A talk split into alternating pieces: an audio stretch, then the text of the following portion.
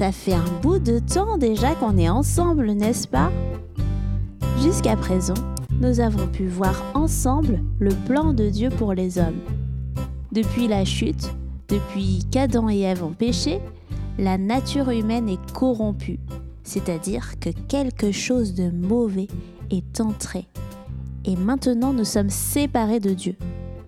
Et comme Dieu est saint, il ne peut pas habiter avec le péché. Selon sa justice, tout péché doit être puni. Mais Dieu est aussi amour.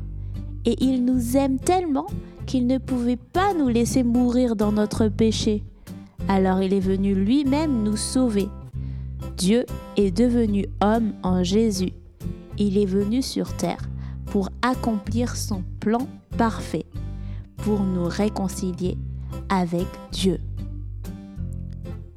La dernière fois, nous avons parlé du sacrifice parfait de Jésus pour effacer tous nos péchés.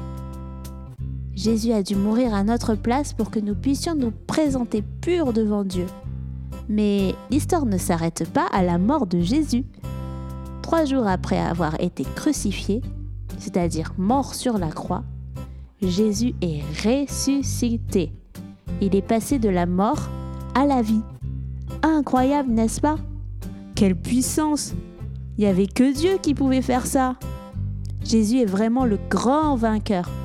Et il a dit lui-même que tout pouvoir lui a été donné dans le ciel et sur la terre. En passant de la mort à la vie, par sa résurrection, Jésus a ouvert le chemin de la vie éternelle. Tous ceux qui croient en lui seront aussi ressuscités avec lui. Avec Adam, notre nature était liée à la mort par le péché. Et avec Jésus, nous sommes maintenant ramenés à la vie. Jésus est vivant et il peut sauver tous ceux qui viennent à lui. La Bible nous dit que tous ceux qui feront appel au Seigneur seront sauvés. Elle nous dit aussi, crois au Seigneur Jésus et tu seras sauvé. Quelle bonne nouvelle Et c'est non seulement une bonne nouvelle, mais c'est aussi une invitation. Jésus veut que tu viennes à lui. Mais comment faire? Pour répondre à cette invitation, Jésus te demande de lui faire confiance, de croire qu'il t'a sauvé. Jésus accueille tous ceux qui viennent à lui. Et il t'accueille les bras ouverts.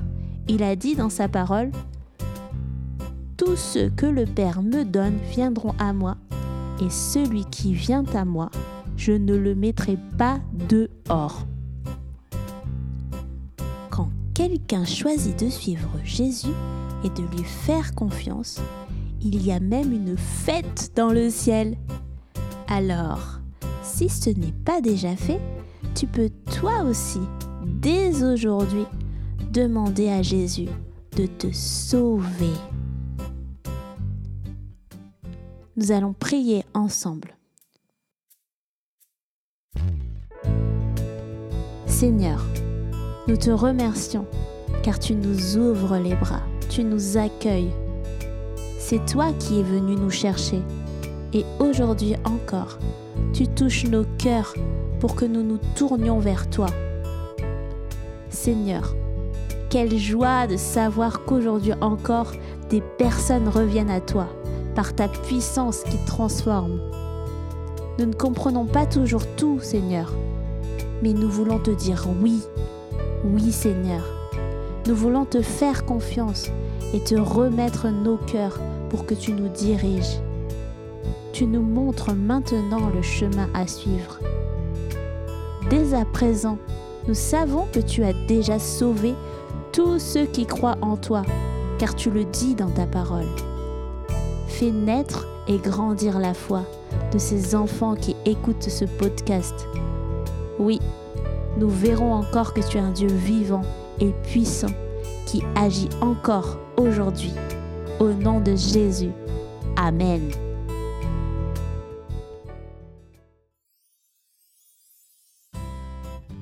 Bible en famille, c'est fini pour aujourd'hui.